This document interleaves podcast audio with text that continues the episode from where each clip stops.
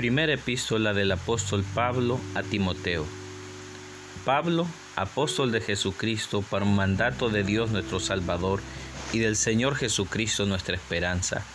A Timoteo, verdadero hijo en fe. Gracia, misericordia y paz de Dios nuestro Padre y de Cristo Jesús nuestro Señor. Como te rogué que te quedases en Efeso cuando fui a Macedonia, para que mandases a algunos que no enseñen diferente doctrina, ni presten atención a fábulas y genealogías interminables que acarrean disputas, más bien que edificación de Dios que es por fe. Así te encargo ahora, pues el propósito de este mandamiento es el amor nacido de corazón limpio y de buena conciencia y de fe no fingida, de las cuales cosas desviándose algunos se apartaron a vana palabrería queriendo ser doctores de la ley sin entender ni lo que hablan ni lo que afirman. Pero sabemos que la ley es buena si uno la usa legítimamente, conociendo esto, que la ley no fue dada para el justo, sino para los transgresores y desobedientes, para los impíos y pecadores, para los irreverentes y profanos, para los parricidas y matricidas, para los homicidas, para los fornicarios, para los sodomitas, para los secuestradores, para los mentirosos y perjuros, y para cuanto se oponga a la sana doctrina, según el glorioso Evangelio del Dios bendito que a mí me ha sido encomendado. Doy gracias al que me fortaleció, a Cristo Jesús nuestro Señor, porque me tuvo por fiel poniéndome en el ministerio, habiendo yo sido antes blasfemo, perseguidor e injuriador, mas fui recibido a misericordia porque lo hice por ignorancia, en incredulidad. Pero la gracia de nuestro Señor fue más abundante con la fe y el amor que es en Cristo Jesús. Palabra fiel y digna de ser recibida por todos, que Cristo Jesús vino al mundo para salvar a los pecadores, de los cuales yo soy el primero. Pero por esto fui recibido a misericordia, para que Cristo mostrase en mí el primero toda su clemencia, para ejemplo de los que habrían de creer en Él para vida eterna. Por tanto, al Rey de los siglos, inmortal, invisible, al único y sabio Dios, sea honor y gloria por los siglos de los siglos. Amén. Este mandamiento, hijo Timoteo, te encargo para que conforme a las profecías que se hicieron antes en cuanto a ti, milites por ellas la buena milicia manteniendo la fe y buena conciencia, desechando la cual naufragaron en cuanto a la fe algunos, de los cuales son Himeneo y Alejandro a quienes entregué a Satanás para que aprendan a no blasfemar. Exhorto ante todo a que se hagan rogativas, oraciones, peticiones y acciones de gracias por todos los hombres, por los reyes y por todos los que están en eminencia, para que vivamos quieta y reposadamente en toda piedad y honestidad, porque esto es bueno y agradable delante de Dios nuestro Salvador, el cual quiere que todos los hombres sean salvos y vengan al conocimiento de la verdad, porque hay un solo Dios y un solo mediador entre Dios y los hombres, Jesucristo hombre, el cual se dio a sí mismo en rescate por todos, de lo cual se dio testimonio a su debido tiempo. Para esto yo fui constituido predicador y apóstol, digo verdad en Cristo, no miento, y maestro de los gentiles en fe y verdad. Quiero pues que los hombres oren en todo lugar levantando manos santas sin ira ni contienda, asimismo que las mujeres se atavíen de ropa decorosa, con pudor y modestia, no con peinado ostentoso, ni oro, ni perlas, ni vestidos costosos, sino con buenas obras como corresponde a mujeres que profesan piedad. La mujer aprenda en silencio con toda sujeción, porque no permito a la mujer enseñar ni ejercer dominio sobre el hombre, sino estar en silencio. Porque Adán fue formado primero, después Eva y Adán no fue engañado, sino que la mujer, siendo engañada, incurrió en transgresión. Pero se salvará engendrando hijos si permaneciera en fe, amor y santificación con modestia. Palabra fiel.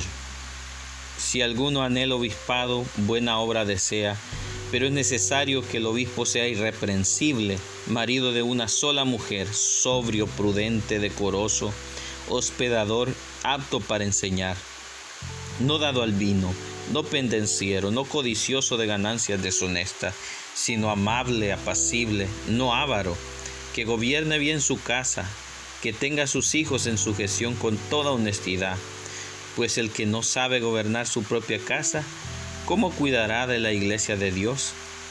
No un neófito, no sea que envaneciéndose caiga en la condenación del diablo.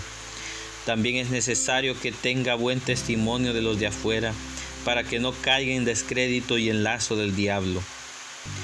Los diáconos asimismo deben ser honestos, sin doblez, no dados a mucho vino, no codiciosos de ganancias deshonestas, que guarden el misterio de la fe con limpia conciencia, y estos también sean sometidos a prueba primero, y entonces ejerzan el diaconado si son irreprensibles.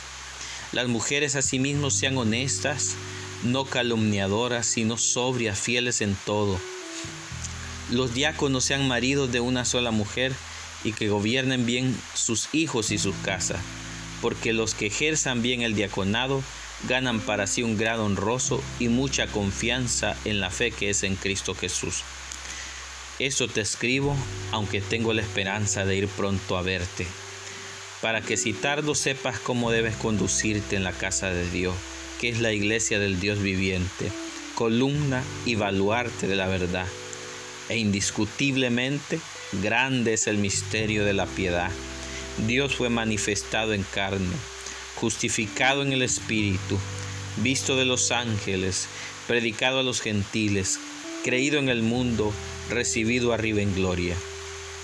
Pero el Espíritu dice claramente que en los postreros tiempos algunos apostatarán de la fe, escuchando a espíritus engañadores y a doctrinas de demonios, por la hipocresía de mentirosos que, teniendo cautorizada la conciencia, prohibirán casarse y mandarán abstenerse de alimentos que Dios creó para que con acción de gracias participasen de ellos los creyentes y los que han conocido la verdad. Porque todo lo que Dios creó es bueno, y nada es de desecharse si se toma con acción de gracia porque por la palabra de Dios y por la oración es santificado. Si estos enseñas a los hermanos, serás buen ministro de Jesucristo, nutrido con las palabras de la fe y de la buena doctrina que has seguido. Desecha las fábulas profanas y de viejas, ejercítate para la piedad, porque el ejercicio corporal para poco es provechoso, pero la piedad para todo aprovecha pues tiene promesa de esta vida presente y de la venidera. Palabra fiel es esta y digna de ser recibido por todos, que por esto mismo trabajamos y sufrimos oprobio, porque esperamos en el Dios viviente, que es el Salvador de todos los hombres, mayormente de los que creen. Esto manda y enseña, ninguno tenga en poco tu juventud sino ejemplo de los creyentes en palabra, conducta, amor, espíritu, fe y pureza. Entre tanto que voy, ocúpate en la lectura, la exhortación y la enseñanza. No descuides el don que hay en ti que te fue dado mediante profecía con la imposición de las manos del presbiterio. Ocúpate en estas cosas, permanece en ellas, para que tu aprovechamiento sea manifiesto a todos.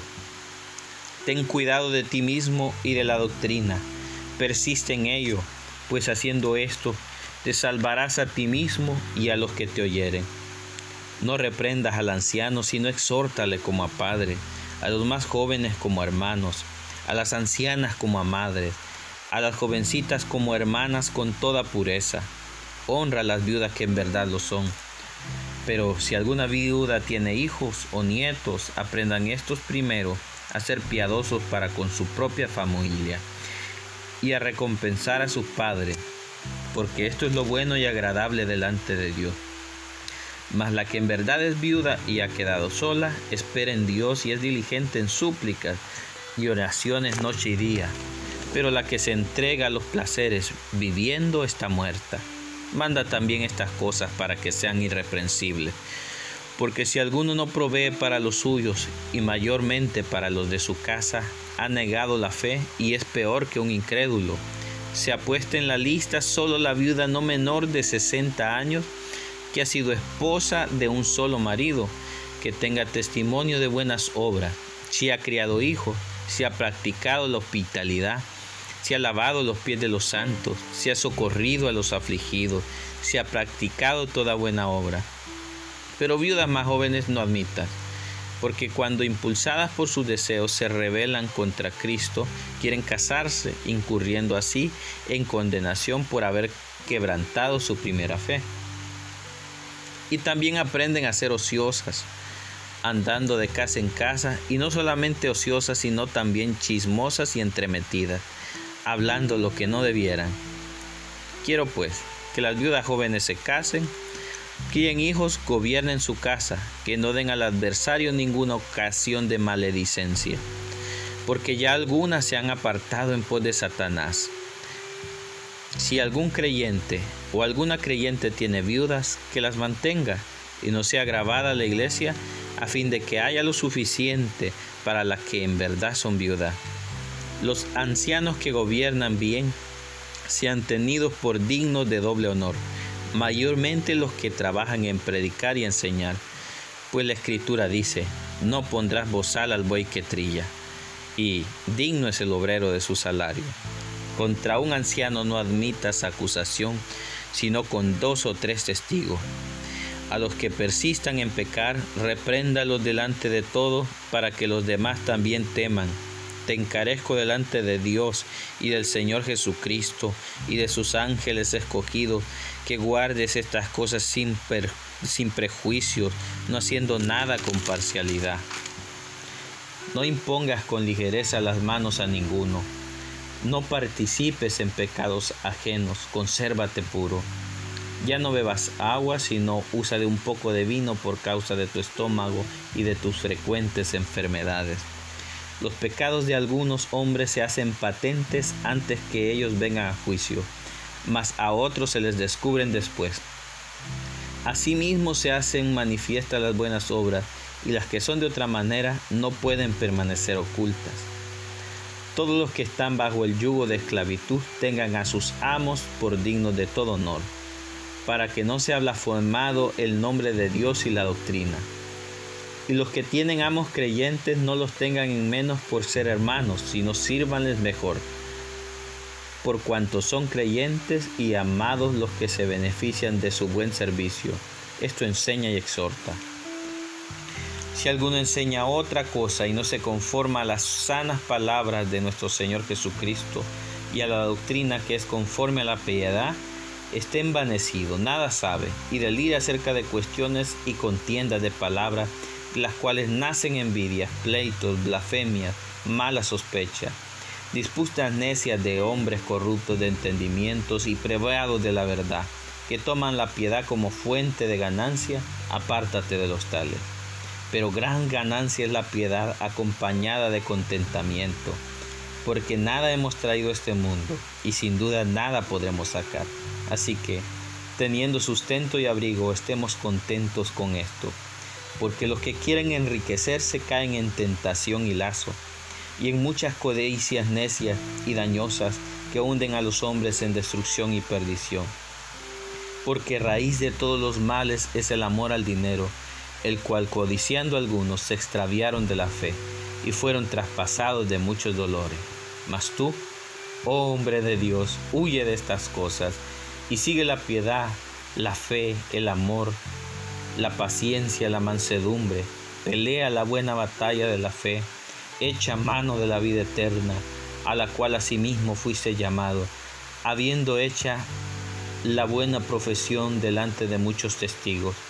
Te mando delante de Dios, que da vida a todas las cosas, y de Jesucristo, que dio testimonio de la buena profesión delante de Poncio Pilato, que guardes el mandamiento sin mácula ni reprensión, hasta la aparición de nuestro Señor Jesucristo, la cual a su tiempo mostrará el bienaventurado y solo soberano, Rey de reyes y Señor de señores, el único que tiene inmortalidad, que habita en luz inaccesible, a quien ninguno de los hombres ha visto ni puede ver, al cual sea la honra y el imperio sempiterno. Amén.